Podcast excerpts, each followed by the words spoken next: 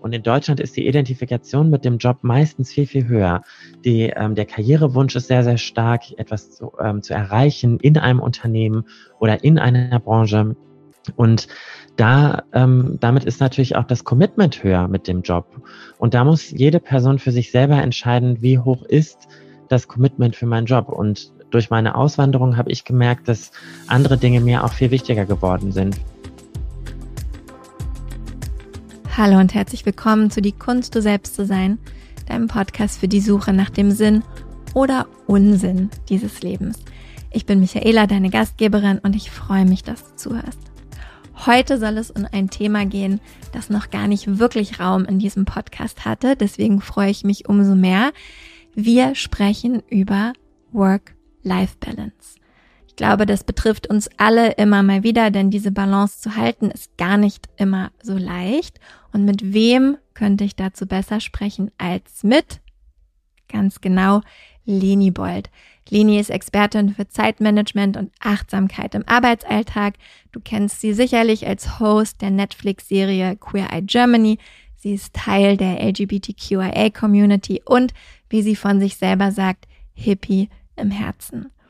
Die letzten Monate hat Leni damit verbracht, ihr erstes Buch zu schreiben mit dem wunderbaren Titel Work, Life, Liebe. Und genau darüber wollen wir heute sprechen, beziehungsweise genau darüber haben wir gesprochen. Leni verrät uns ein paar gute Tipps, wie wir mehr Balance in diesen Dreiklang von Work, Life, Liebe bekommen können. Sie erklärt uns, was Liebe überhaupt in diesem Dreiklang äh, in unserem Leben zu suchen hat. Wir sprechen darüber, wie es ist, wenn wir unseren Job vielleicht nicht mehr lieben, wie wir vielleicht einen neuen Funken entfachen können oder auch, was es für Tipps gibt, wenn wir tatsächlich unseren Job ändern wollen. Leni erzählt aus ihrem eigenen Leben, wie sich ihre Einstellung zum Work-Life-Balance, Work-Life-Liebe-Balance mit der Zeit verändert hat und, und, und. Es war ein wahnsinnig schönes, aufschlussreiches Gespräch, das äh, dir hoffentlich viele Tipps und Tricks mitgibt. Und ich will eigentlich gar nicht länger so viel quatschen, denn du solltest dir das Gespräch einfach anhören. Eine kleine Bitte noch vorab. Wenn du mich und den Podcast unterstützen möchtest, dann abonniere ihn bitte gerne bei Apple oder Spotify, da wo du Podcasts hörst.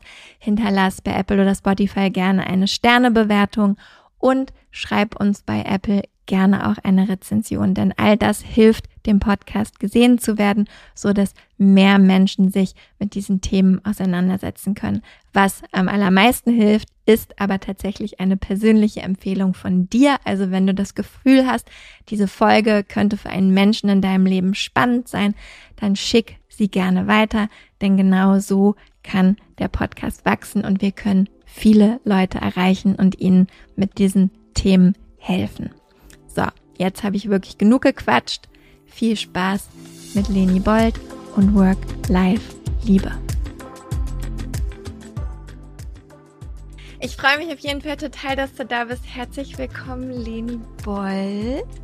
Wir wollen über etwas ganz Tolles reden. Also über dich logischerweise, was ja auch schon ganz toll ist. Aber vor allem darüber, womit du die letzten Monate deine Zeit verbracht hast, nämlich dein erstes Buch zu schreiben. Work-Life-Liebe heißt es. Es lässt also schon tief blicken, würde ich sagen, worum es geht. Ähm, aber erstmal natürlich, man hört ja viel übers Buchschreiben. Wie war diese Zeit für dich? War das leicht? Konntest du überhaupt selber deine Work-Life-Liebe-Balance halten? Wie hast du die letzten Monate für dich äh, mit diesem Buch wahrgenommen? Ich muss sagen, das war für mich auf jeden Fall eine sehr, sehr große Herausforderung. Es ist ja das allererste Buch, was ich geschrieben habe. Und ähm, ich muss wirklich sagen, in der Schulzeit damals, ich habe es gehasst zu schreiben. Ich habe es nie hingekriegt, auch nur eine DIN A4-Seite zu schreiben. Und deswegen war ich auch so ein bisschen, ah, kriege ich das überhaupt so gut hin, ein eigenes Buch zu schreiben?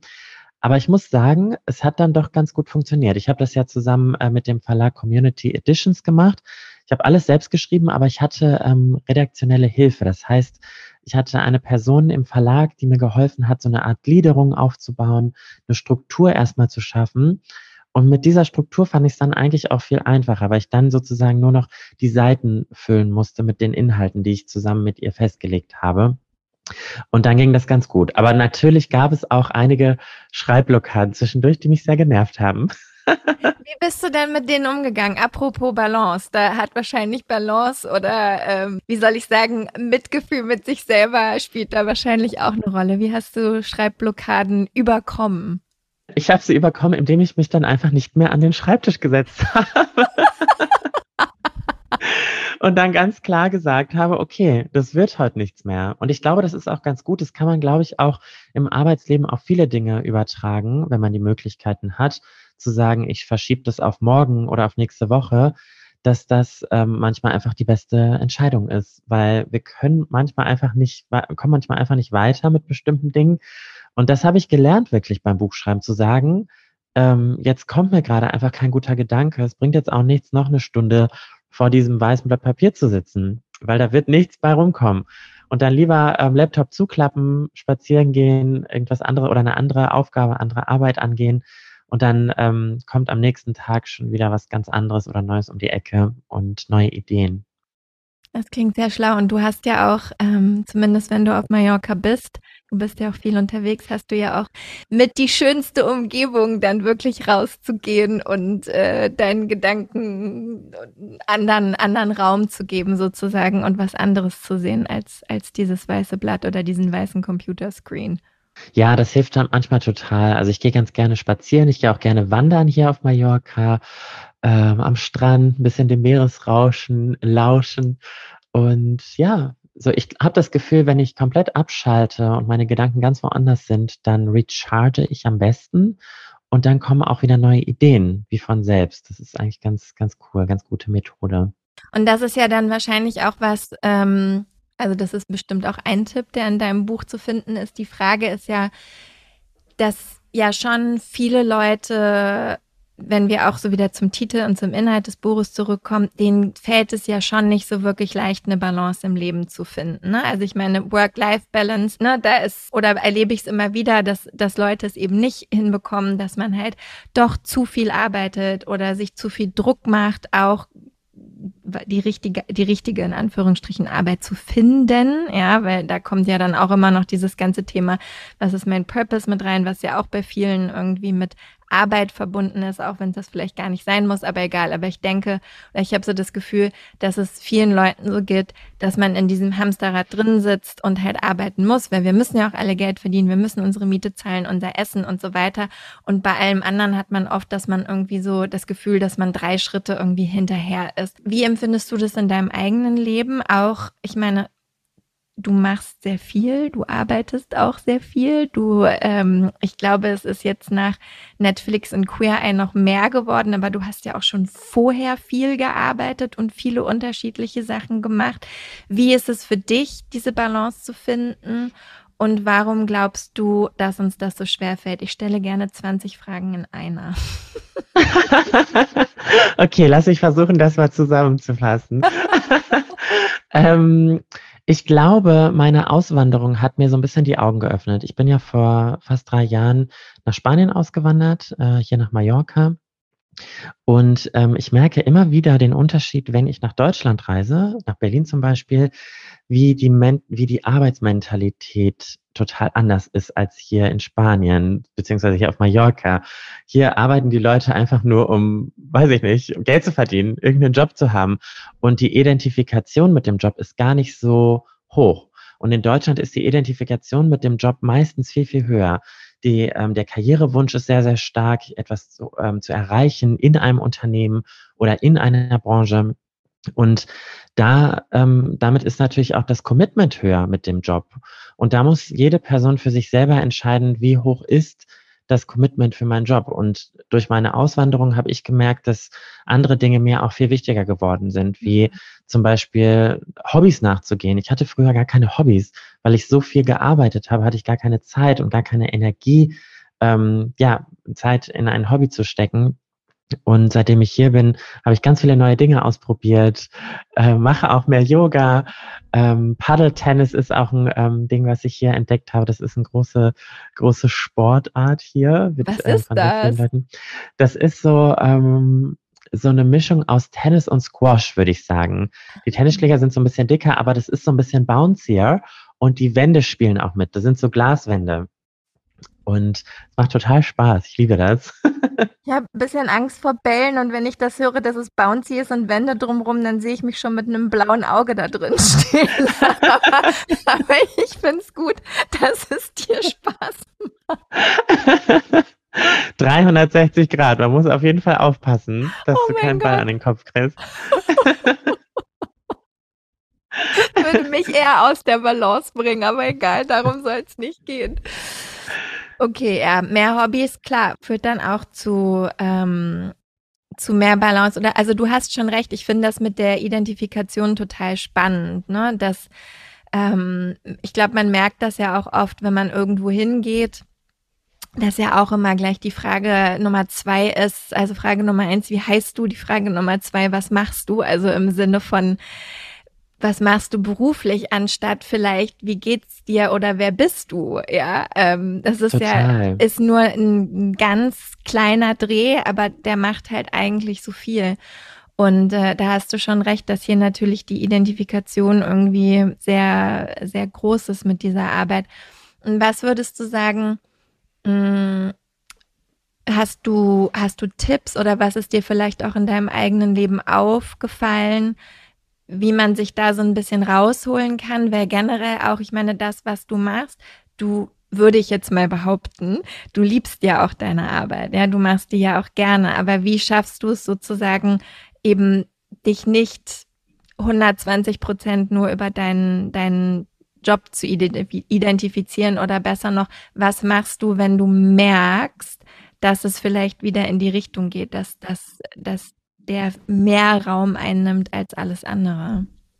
Ich habe mir ähm, ganz klare Regeln gesetzt für mein Work-Life seit meiner Auswanderung und seit Anfang des Jahres ähm, habe ich die Vier-Tage-Woche für mich ausprobiert, die sehr, sehr gut funktioniert. Und, ähm, Außerdem versuche ich jeden Tag nur bis 16 Uhr zu arbeiten. Ich weiß, das ist eine privilegierte Situation. Ich bin selbstständig. Ich kann selber entscheiden, wann und wie ich arbeite. Aber ich möchte allen Menschen da draußen empfehlen, wenn sie irgendwie Flexibilität haben und selber mitentscheiden dürfen, das dann auch wirklich mal auszuprobieren. Weil wenn man sich selber ähm, sozusagen solche Regeln setzt, dann kann man ähm, mehr Zeit für sich gewinnen, mehr Zeit für das eigene Privatleben und ähm, dann klingelt mein Wecker um 16 Uhr und der sagt mir, hey, du hörst jetzt auf zu arbeiten und dann machst du was anderes. Und dann gehe ich auch wirklich raus, treffe mich mit Leuten, gehe wandern, was auch immer. Also ich versuche wirklich meinen meinen Alltag aktiv zu gestalten, weil ich sitze ja auch sehr, sehr viel am Laptop. Also meine Arbeit ist viel am Computer. Ich nehme auch viele Videos auf für meinen Instagram-Account, produziere viel Content und ähm, bin viel drin. Und dann muss ich natürlich auch den Ausgleich schaffen wenn ich schon mal auf so eine wunderschöne Insel ausgewandert bin. ja, das ist sehr gut, kann ich sehr gut nachvollziehen. Glaubst du, wenn man selbstständig ist, also ich meine, nichts ist besser oder schlechter, ne? Also du, du sagst selber, du stellst dir den Wecker, was ich sehr smart finde. Das, das werde ich mir mal mit, ähm, mit auf meine kleine Liste schreiben, weil es mir natürlich auch total schwer fällt. Die Zeiten festzulegen, in denen ich arbeite und in denen ich nicht arbeite, weil manche Dinge, die ich mache, empfinde ich auch gar nicht so als Arbeit und dann keine Ahnung, denke ich mir so, ach, heute ist Sonntag, ach, da schneidest du jetzt nochmal den Podcast, ist ja nicht so, macht ja auch Spaß, ja, aber im Endeffekt ist es eigentlich ein Tag, wo alle anderen äh, sich frei nehmen. Also das, ne, also jetzt um zu sagen, beides hat Vor- und Nachteile, aber was wäre jetzt, wenn wir aus der Selbstständigkeit rausgehen und mehr zu den Menschen kommen in Festanstellung? Hast du da auch Tipps oder Ideen, wie man sich da mehr Balance schaffen kann, wenn jetzt hier eine Zuhörerin vielleicht denkt, ja, okay, das mag ja für euch irgendwie easy sein, einfach um 16 Uhr zu gehen, aber ich kann es nicht, weil mein Arbeitgeber eben von mir erwartet, dass ich bis, keine Ahnung, wie lange auch immer in diesem Büro sitze. Was sind da so Ideen, um vielleicht sich doch mehr Balance in den, in den Arbeitsalltag ähm, zu bringen? Ich glaube, bei ähm, Festangestellten ist es vor allem sinnvoll, sich mal das eigene Zeitmanagement anzuschauen, weil ich höre das immer wieder und bekomme ganz oft Nachrichten, dass Menschen eben Zeit absitzen, weil sie früher fertig werden oder auf oder das andere Extrem, dass sie eben zu viel ähm, Workload haben und einfach nicht hinterherkommen und da einfach mal zu schauen, wie kann ich mein Zeitmanagement optimieren, dass ich vielleicht nur zweimal am Tag in meine E-Mails schaue. Weil E-Mails ist auch so ein typisches Ding, was uns so aus unserem Workflow rausreißt. Wenn wir gerade produktiv an etwas arbeiten wollen und dann kommt diese E-Mail vom Chef und der sagt, hey, ich brauche jetzt das und das und das und das. Und da wirklich ähm, den Fokus zu bewahren und zu, sich zu überlegen, wie schaffe ich ähm, ein Umfeld, wie schaffe ich eine Arbeitsatmosphäre, in der ich mich konzentrieren kann. Und im nächsten Schritt, das ist dann so ein bisschen ein, ähm, ich sag mal, ähm, interner Aktivismus im Unternehmen, zu sagen, zum Chef zu gehen und zu sagen, hey, wie wäre es denn, wenn wir ergebnisorientierter arbeiten und eben nicht diese 9-to-5-Regel haben, sondern sagen, ich ähm, muss diese Ergebnisse abliefern bis zu diesem Zeitraum, diese Deadline habe ich und wenn ich das bis dahin geschaffen habe, ist ja egal, wann ich das mache. Und ich glaube, das ist natürlich auch so ein bisschen dieser New Work-Ansatz, wo es immer mehr hingeht, dass Leute auch ortsunabhängig arbeiten, etwas zeitunabhängiger arbeiten. Ähm, da sind eine, einige Arbeitgebende natürlich ein bisschen fortschrittlicher als andere, aber ich glaube, langfristig geht es auch darauf hinzu und da können auch Mitarbeitende mal ganz aktiv ähm, an der Chefetage anklopfen. Ja, gute Idee. Ich finde es so spannend, dass du das gesagt hast, vor allem vorhin auch mit dem Zeitabsitzen, weil ich habe ja früher auch lange Jahre festangestellt gearbeitet und da fällt mir wieder auf, dass es wie bei vielen anderen Themen auch so ein Thema, wo kaum jemand drüber spricht oder zumindest nicht, nicht im Rahmen des Arbeitsplatzes sozusagen selber oder in, an dem Ort, wo man arbeitet, weil mir das genauso ging. Ja, ich habe da auch oft gesessen und gedacht, okay, wow, alle starren hier auf den Computer und ich habe passiert hier einfach gerade irgendwie nichts. Warum sitze ich hier noch? Aber ich hatte immer das Gefühl, dass alle anderen wahnsinnig busy sind und super viel zu tun haben und dass irgendwas mit mir falsch ist, dass es bei mir nicht so ist. Mhm. Deswegen fand ich super äh, super spannend, dass du das eben gesagt hast, dass du das oft hörst von Menschen, weil es scheint ja doch eben etwas zu sein, äh, was normal ist oder was immer mal wieder vorkommt. Deswegen gibt es wahrscheinlich auch diesen New Work-Ansatz und deswegen lohnt es sich im Zweifelsfall auch, dass, dass Mitarbeitende sich untereinander im Zweifel zwar auch austauschen, aber geben auch, so wie du es beschrieben hast, vielleicht eben auch mit der Chefetage sprechen und diese, diese neue Art zu arbeiten so ein bisschen mit anschieben einfach. Ne? Es ist, ich glaube, es ist wie bei so vielen Sachen, dass wir über viel mehr Dinge einfach sprechen müssen, weil wir sonst gar nicht wissen, wie es anderen Menschen damit geht. Und dann hat man immer das Gefühl, man ist irgendwie da alleine mit, aber ist man gar nicht. Und da um nicht zu viel zu quatschen, weil du sollst reden heute. Alles gut, lass alles raus. Ich finde es total spannend, was du auch zu sagen hast dazu. Ja, also das ist mir wirklich, äh, also das fand ich wirklich gerade noch mal so rückblickend. Das ist ja jetzt auch schon irgendwie ein paar Jahre her, dass ich in diesen Festanstellungen war. Aber rückblickend fand ich das gerade total gut zu hören und dachte so, okay, Gott sei Dank, es lag doch nicht. du bist nicht die Einzige. Aber wirklich. Nee, es ist tatsächlich ein Phänomen von vielen. Und das ist natürlich auch das Konstrukt, in dem wir groß geworden sind, in dem unsere Eltern auch groß geworden sind dass man eben bis 18 Uhr arbeitet. Und ähm, natürlich haben auch Arbeitgeber Angst und denen muss man so ein bisschen die Angst nehmen, Kontrolle abzugeben und den Menschen mehr Eigenverantwortung zu geben. Weil es ist nicht so, dass die Leute, es gibt ja sogar Studien, es gibt sogar Studien, dass Menschen, die eine Vier-Tage-Woche haben und verkürzt arbeiten, sogar produktiver sind und dann auch äh, zufriedener, weil sie eben nicht absitzen, wie du gerade schon gesagt hast. Du sitzt dann da irgendwie zwei Stunden rum und denkst dir so, was mache ich hier gerade eigentlich? Und äh, dudelst ein bisschen durchs Internet und denkst dir so, oh, mache ich gerade was falsch? Und dabei geht's wahrscheinlich fünf anderen, die neben dir sitzen, genauso. Und dann kann man das natürlich optimieren. Was bekommst du in deiner Community so mit? Weil für mich sind da gerade zwei so Sachen, die aufgehen. Ne? Auf der einen Seite ist es natürlich, dass es jetzt egal, ob man selbstständig ist oder festangestellt. Ich habe das Gefühl, so diesen so einen Performance-Druck haben wir ja auch alle sehr mitgegeben. Also zumindest in, äh, in, in meiner Generation. Ich glaube, du bist ganz bisschen jünger als ich. Vielleicht fallen wir trotzdem noch an eine. Ich hoffe es zumindest. Ähm, ich bin jetzt 30 geworden vor ein paar Tagen. Oh, Those were the days. Ach, naja, gut, okay. Nicht ganz, aber fast. Ja, also dann ist vielleicht auch ganz spannend. In meiner Generation hat man quasi, äh, war halt dieser Performance-Druck sehr groß und ich glaube, wie gesagt, selbstangestellt, äh, selbstständig oder festangestellt spielt da keine Rolle, weil in der Selbstständigkeit, finde ich, macht man sich den Performance-Druck, wenn man sich umschaut und zu viel im Außen ist, was andere vermeintlich irgendwie leisten und man denkt immer, okay, man macht nicht genug. Und in der Festanstellung habe ich das Gefühl, da, da macht es das Arbeitsumfeld, diesen Druck. Dann lass uns doch erstmal da reingehen. Empfindest du das auch so? Was ist das, was du in deiner Community auch von den, von den Menschen hörst, mit denen du arbeitest oder sprichst? Wie, wie empfinden die diesen Performance-Druck und vor allem, wie gehen die auch damit um? Oder wird es, wird der weniger, weil halt mehr diese, diese Veränderung der Arbeitswelt vielleicht schon mehr eintritt, als uns vielleicht auch bewusst ist.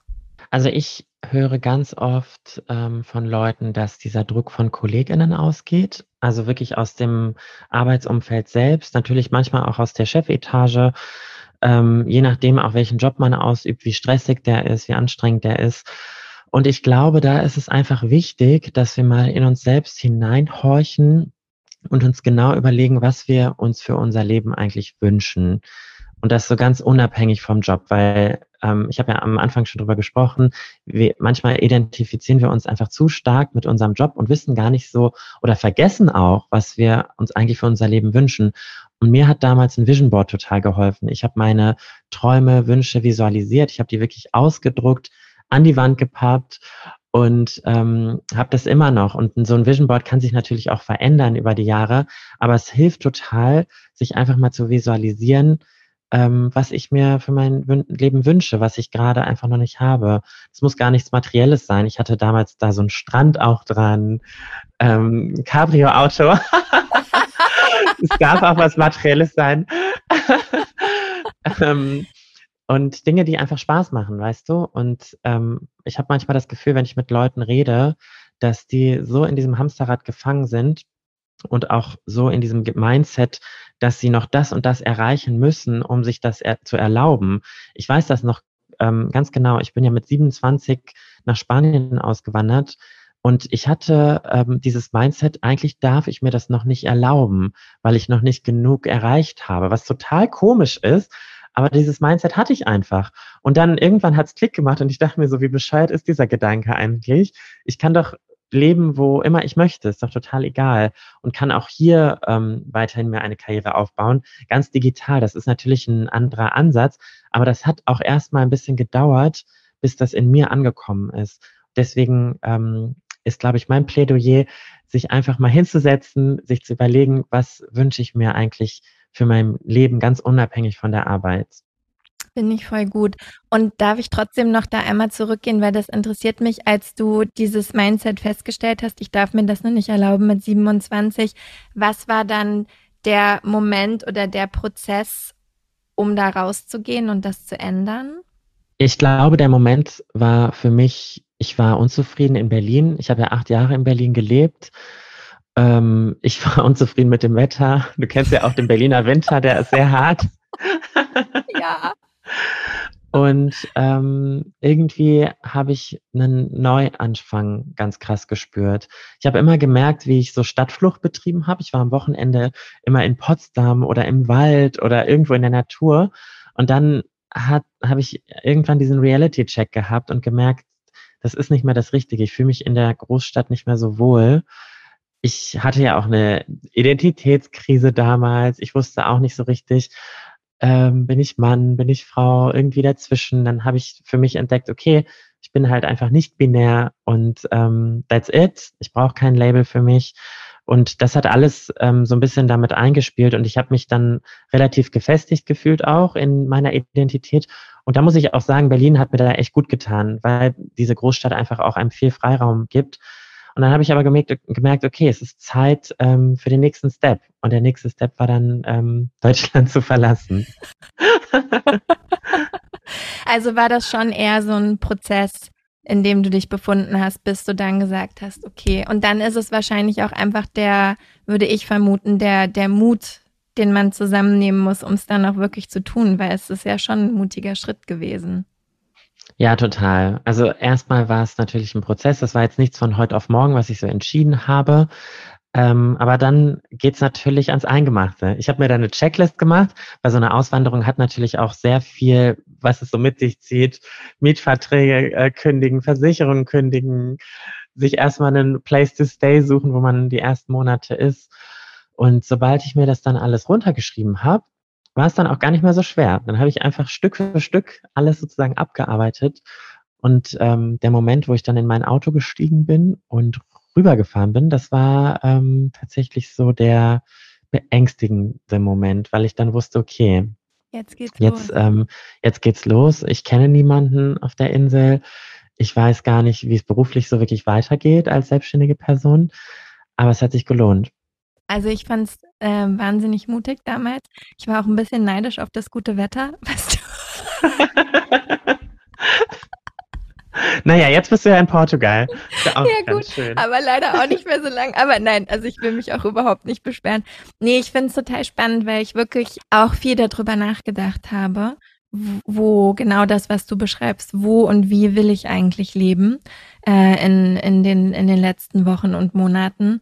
Und ähm, habe dabei auch viel an dich gedacht und ähm, auch viel noch an einen anderen Freund, der hier äh, in Portugal ausgewandert ist und zwei Freundinnen, die hier ausgewandert sind. Und ähm, die haben das in der Partnerschaft gemacht, was ich auch dann nochmal anders einfach, also ich meine, alles hat seine Herausforderungen, ne? Aber ich fand gerade ähm, bei besagten Freund und bei dir dieses, das so ganz alleine zu machen, wahnsinnig bewundernswert, einfach zu sagen, okay, ich bin jetzt hier mit dieser Stadt fertig und ich gehe dahin und baue mir einfach nochmal was Neues aus. Also ich meine, du weißt auch, wie es ist, Berlin läuft sowieso nicht weg. Alle freuen sich, wenn du wiederkommst. Da hat man immer irgendwie einen Platz, da muss man sich in dieser Stadt wirklich keine Gedanken machen, ja. Ähm, ja. Aber ich finde schon, dass das mit, mit, äh, mit viel Mut zu tun hat, wirklich zu sagen, ich setze mich in mein Auto, ich fahre darüber und dann gucke ich mal, wie mein Leben irgendwie da aussehen kann. Vor allem auch noch, also ich meine, gut, du hattest selber gesagt, die, die andere oder deine Identitätskrise hattest du überwunden. Also als Person wusstest du, wer du bist und wer du sein möchtest. Aber war das jemals auf Mallorca ein, ein Thema als nicht-binäre Person oder sind die da genauso entspannt wie in, wie in Berlin? ich würde sogar sagen, ich würde sogar behaupten, ähm, die Leute sind entspannter. Ja, weil in Berlin habe ich oft das Gefühl, dass ähm, so ganz viele Subkulturen nebeneinander leben, aber nicht wirklich miteinander. Und hier auf Mallorca oder in Spanien ist, glaube ich, die Mentalität so ein bisschen leben und leben lassen. Ich habe auch das Gefühl, die Leute glotzen nicht so. In Deutschland herrscht auch so eine Glotzkultur, dass die Leute einen in der U-Bahn angucken und so. Und das ähm, ist hier irgendwie nicht so. Ich habe das Gefühl, die Leute sind wirklich sehr queer-friendly. Das liegt aber, glaube ich, auch daran, dass Spanien auch eines der ersten Länder war, die wirklich äh, queerfreundliche Gesetze verabschiedet haben, die Ehe für alle, ich glaube, das war eines der ersten Länder in Europa, die die Ehe für alle zum Beispiel eingeführt haben. Es gibt ähm, total fortschrittliche äh, Gesetze für Transpersonen hier. Und ich habe das Gefühl, ähm, die Gesellschaft weiß einfach auch so ein bisschen mehr Bescheid über. Oh, das wusste ich gar nicht. Ich hatte das immer auch so als so katholisches Land abgespeichert, mhm. weißt du? Und dann war mir gar nicht so klar, dass die so fortschrittlich in der Gesetzgebung sind, aber umso besser. Ja, es ist ein total interessanter Mix. Es ist tatsächlich ein sehr katholisches Land, aber auch sehr liberal. Ich war zum Beispiel letztens auf ähm, in einer Kirche haben sie eine Drag-Show gemacht, eine Drag-Bingo-Show. und weißt du, was das Coole hier ist? In Berlin würden dann nur so Hipster-Leute irgendwie mhm. hingehen. Und hier kommen aber auch so Omis und Opis oh und ähm, erfreuen sich total daran. Oh, also ich lieb's. Weißt du, Drag Queens werden hier so von allen gefeiert und ich finde es total schön. Und da merkt man auch wieder, ähm, wie anders das hier ist. Das ist so ein, mehr so ein Miteinander. Oh, das finde ich, komme das nächste Mal zur Drag Queen Show in der Drag Queen Bingo in der Kirche. Das finde ich super. das liebe ich eh auch, dieses, ähm, also da kann ich jetzt hier, habe ich nicht genug mitbekommen irgendwie in Portugal, aber was mir auch aufgefallen ist, generell auch so Altersdiversität Diversität, ne? Ähm, ist hier auch ganz, ah, ich meine, gut, Berlin-Mitte ist sowieso, was soll ich sagen. Aber die, weißt du, die alten Menschen, die stehen hier abends am Wasser und gucken sich zusammen den Sonnenuntergang an und treffen sich in den Grüppchen und so. Oder stehen auch tagsüber einfach am Strand und gucken aufs Meer. Und es ist mir auch aufgefallen, dass das hier auch ähm, auf jeden Fall ganz ja anders ist als, äh, als in Berlin und auch viel es fühlt sich viel natürlicher einfach an. Also auch das Miteinander irgendwie auf der Ebene zwischen alt und jung und so weiter. Ne? Also das, ja, das, wie gesagt, wie queerfreundlich ist Portugal ist, könnte ich jetzt gar nicht so sagen. Ja, und auch das Jung und Alt-Thema. Es ist hier ähnlich. Ich habe auch das Gefühl, die Menschen, ähm, das ist mehr ein Miteinander. Ich habe das Gefühl, in Deutschland und in Berlin sind alte Menschen oft so ein bisschen invisible. Ja, also ich, voll. man, ne? Und hier feiert man auch miteinander. Ich finde es total schön. Es ist auch wirklich was, was ich neu gelernt habe oder erlernt habe. Habe auch das Gefühl, dass so dieses, äh, das, die Weisheit des Alters da auch irgendwie eine, die, die ja mitkommt, irgendwie auch dann irgendwie nochmal anders eine Rolle spielt und dadurch dann auch so ein anderer Respekt vor älteren Menschen irgendwie da ist. Ne? Also so kommt es mir zumindest vor. Ich glaube, wir können so viel von älteren Menschen lernen und man vergisst immer so, die haben diese Lebenserfahrung, auch in Bezug aufs Arbeitsleben. Und warum nicht einfach mal fragen, ne? wenn man selber nicht weiter weiß, fragen, was ist dir denn für dein Leben wichtig gewesen oder welche Fehler hast du gemacht? Wobei ich ja immer denke, man macht keine Fehler, sondern es gibt, sind alles Learnings. Ja. Learnings for life. Ähm, aber das ist total aufschlussreich, glaube ich, wenn man sich auch mal mit älteren Menschen austauscht, auch über so Arbeitserfahrungen.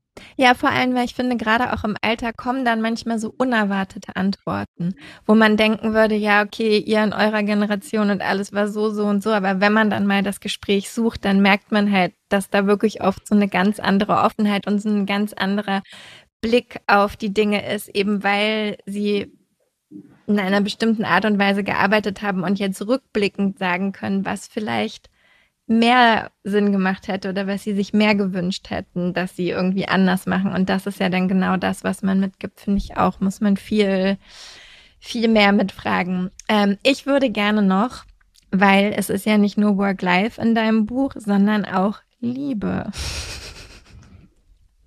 Yes.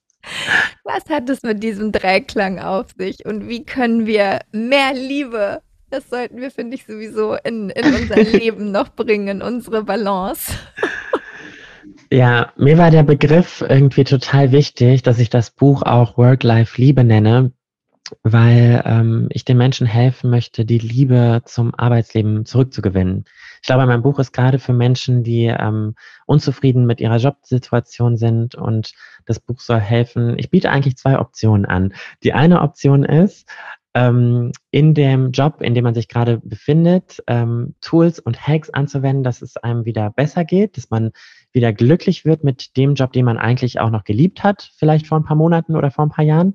Oder ähm, die Exit-Strategie, wenn du merkst, es funktioniert hier einfach gar nichts mehr, ähm, ich möchte meine Berufung finden, dann ähm, hilft dieses Buch auch dabei, ähm, diesen Weg zu gehen und etwas Neues zu starten und auch den Mut zu fassen, zu kündigen und zu sagen, ich ähm, probiere jetzt was ganz Neues. Und deswegen äh, Work-Life-Liebe. Für die Liebe zum Arbeitsleben. Mhm. Und was würdest du sagen, sind deine besten Tipps oder dein bester Tipp jeweils ein? Einmal für, was ist der beste Hack, wenn man wieder die Liebe zurückfinden möchte zu seinem Job? Oder was ist der beste Hack, der beste Tipp für die Ausstiegsstrategie? Okay, ähm, bester Hack für Liebe zurückfinden ist, ähm, sich einmal kurz zurückbesinnen auf den Moment, wo du diesen Job angefangen hast und dir dann aufzuschreiben, was hat sich verändert, warum ähm, bist du nicht mehr zufrieden, welche Dinge möchtest du ändern und ähm, sich das einfach mal wirklich vor Augen zu führen, aufzuschreiben. Nicht dieses ähm, Kopfgeschwirre, sondern wirklich sich hinsetzen, aufschreiben, so war das damals, so ist es jetzt und sich dann zu überlegen, ähm, wie kann ich wieder auf diesen Punkt von damals zurückkommen. Und Exit-Strategie ist dann, ähm, ich bin kein Fan davon, wenn du von heute auf morgen einfach kündigst und dann nicht weißt, wie es weitergeht, sondern ähm, überleg dir wirklich, und da hilft dieses Buch auch total, ähm, schreib dir auf, was sind deine Wünsche, was sind auch deine Werte, was sind deine berufsbezogenen Werte, was ist dir wichtig. Und daraus kann sich ganz schnell herauskristallisieren, welchen, welcher Job dir Spaß machen würde. Und es gibt diese Ikigai-Methode. Ich weiß nicht, ob du davon schon mal gehört hast. Mm -mm. Das sind so vier ähm, Kreise mit vier Fragen. Ähm, äh, wer bin ich? Wie kann ich der Welt helfen? Und noch zwei weitere Fragen. Und wenn man diese ähm, vier Fragen beantwortet, ähm, findest du auf einmal Überschneidungen und hast dann vielleicht eine Idee, welcher Job das sein könnte, der dich so erfüllt. Das ist meine Strategie für Kündigen und Neustarten. Das finde ich super. Vor allem finde ich gut, äh, was du eben auch gesagt hast und auch nochmal ganz wichtig, nicht einfach alles hinschmeißen und dann nicht wissen, was zu tun ist. Das finde ich auch das Schlimmste, was man machen kann, weil das dann irgendwie nochmal dreimal mehr Druck aufbaut, dass man jetzt sofort irgendwas äh, wissen muss. Deswegen finde ich die, dieses da echt nochmal so in sich gehen und, äh, und wirklich mit dieser Ikigai-Methode oder mit welcher Methode dann auch immer nochmal so nachforschen, in welche Richtung es gehen könnte, finde ich auch auf jeden Fall viel besser, als einfach zu sagen, so, das war's. Lasst mich total. in Ruhe. total. Ich kenne, also ich kann das total nachvollziehen, dass man diesen Moment auch irgendwie hat und sich so denkt, oh, am liebsten würde ich jetzt auf den Tisch hauen und gehen. Aber das, ähm, wie du schon sagst, das löst im Endeffekt einfach mehr Druck aus, auch finanziellen Druck, ne? Weil du kannst ja auch nicht ewig dann ähm, nach einem neuen Job suchen und hast dann vielleicht auch das Gefühl, oh, ich muss jetzt irgendwas annehmen und weitermachen, dann lieber die Zeit nutzen, solange du noch angestellt bist oder vielleicht auch selbstständig in dem Job, den du gerade machst, die Zeit nutzen, sich hinzusetzen und sich ganz genau einen Plan zu machen, was möchte ich ähm, für die Zukunft und dann zu kündigen. Absolut. Damit sind wir auch schon fast am Ende und du hast eine super Vorlage geliefert. Was ist dein Plan für die Zukunft? Also A, wollen wir natürlich wissen, wann kommt dieses Buch raus? Können wir es vorbestellen? Können wir es kaufen? Und was sind dann über das Buch hinaus vielleicht Pläne oder Wünsche, die du hast, die du schon mit uns teilen kannst natürlich? Okay, ähm, das Buch kommt am 30. Juni raus. Das ist überall erhältlich, also in Buchhaltungen, aber auch online auf Amazon, Thalia, Hugendube, egal wo die Leute das Buch bestellen möchten. Es ist tatsächlich auch schon vorbestellbar. Also die Leute, die jetzt schon sehr ähm, neugierig geworden sind, man kann das schon vorbestellen. Und du bist ja auch bei meinem Launch-Event dabei und darauf freue ich mich so mega. Du bist ja eine, ähm, eine Atemtechnik vorstellen und ich finde, das passt so mega gut ähm, zum Buch, zu dem ganzen Thema und zu dem ganzen Abend. Und ich freue mich mega auf unsere gemeinsame Zeit dort, dass wir uns auch endlich mal wiedersehen. Ich mich auch. Und ja, das wird cool.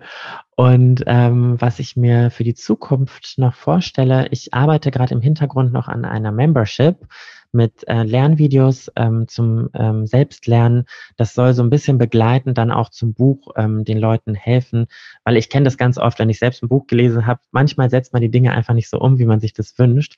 Und da möchte ich einfach nochmal ansetzen und sagen, hey, ihr könnt auch in die Membership kommen und ähm, da betreue ich euch weiterhin Monat für Monat, solange ihr eben diesen äh, mein Service, mein Coaching in Anspruch nehmen möchtet. Und da arbeite ich jetzt gerade noch dran. Cool, das klingt sehr gut. Also wir verlinken auf jeden Fall ähm, das Buch zum Vorbestellen. Da sagst du mir dann einfach nochmal, was, was die wichtigsten Links sind, die tue ich dann in die Show Notes. wir verlinken auch generell, wo man dich findet. Ähm, am besten wahrscheinlich auf Instagram, nehme ich an, wenn jemand yes. mit dir in Kontakt kommen möchte. Hast du eigentlich auch TikTok? Ich habe TikTok, aber das ähm, gebe ich jetzt wieder auf. Das ist irgendwie nicht so meine Plattform. Ich habe noch nie damit angefangen. Ich habe immer mal mit dem Gedanken gespielt und dann aber auch einfach gedacht, so ich wüsste nicht, was ich noch alles machen soll und jetzt auch noch einen TikTok-Kanal zu befüllen. Das scheint mir einfach ein Ding der Unmöglichkeit. Also ja. Von daher kann ich das gut Fokus. Ja, eben. Focus is the key. Focus is the key. Okay, also wir fokussieren uns auf das Buch, auf deinen Instagram-Account. Wir verlinken auch deine Website. Ähm, ich freue mich auf den Launch vom Buch äh, und auch sonst auf alles, was noch passieren wird. Vielen, vielen, vielen, vielen Dank, dass du hier warst. Äh, ich glaube wirklich, dass das vielen Leuten sehr hilfreich sein kann. Wie gesagt, egal in welcher Situation man sich befindet. Aber äh, ich glaube, es würde vielen von uns gut tun, mal unsere unsere Identifikation und Einstellung mit Job und Leben nochmal zu hinterfragen und einfach mal zu gucken, wo wir da eigentlich stehen und, und was wir vielleicht machen können, um auf welche Art und Weise äh, auch immer ein, ein ausbalancierteres Leben zu haben. Also vielen Dank ähm, dafür. Danke dir, Michaela. Es war ein super schönes Gespräch. Und bis bald. Wir sehen uns dann beim Launch. Ich freue mich. Danke dir. Ciao, ciao. Liebe Leni, tausend Dank nochmal für dieses wunderbare Gespräch und all die Einblicke zum Thema Work-Life-Balance.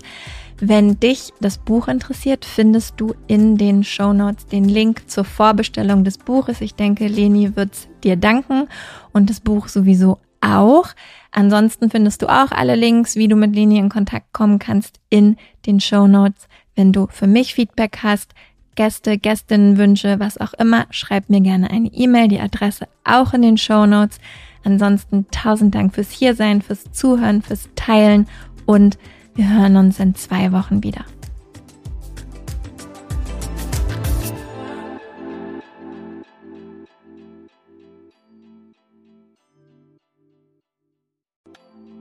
Weißt du, was dich in 2024 erwartet und wie bereitest du dich darauf vor? Oder lässt du einfach alles auf dich zukommen? Ich denke mal, die Mischung macht's. Es tut gut, ein bisschen einen Überblick zu haben, welche Themen uns erwarten und dann eben flexibel zu bleiben, wie wir mit diesen Themen umgehen möchten. Und genau das machen wir im Astro 2024 Forecast. Am 28.12.2023 gebe ich gemeinsam mit meiner liebsten Freundin und Astrologin Nicole Marie einen Workshop, der dir eben einen energetischen Ausblick auf 2024 gibt. Nicole Marie stellt die wichtigsten astrologischen Themen für Beruf, Beziehung und Community dar und zeigt dir, wie du diese Themen und Energien am besten im kommenden Jahr für dich nutzen kannst. Gemeinsam machen wir dann Kundalini Yoga und Meditation, um diese Themen zu integrieren und du bekommst von mir dein ganz persönliches 40 Tage Satna, also deine Meditationspraxis, mit der du ins neue Jahr starten kannst. Der Workshop findet live auf Zoom statt, wie gesagt, am 28.12.2023 von 19 bis 21 Uhr. Und ja, keine Sorge, es gibt eine Aufzeichnung. Also falls du nicht live dabei sein kannst, gar kein Problem, dann kannst du die Aufzeichnung im Anschluss schauen. Die einzige Sache, die es zu beachten gilt, Nicole Marie spricht nur Englisch und daher findet auch der Workshop auf Englisch statt. Alle Infos und die Anmeldung findest du unter michaelaaue.com slash 2024 michaelaaue.com slash 2024. Wir freuen uns auf dich.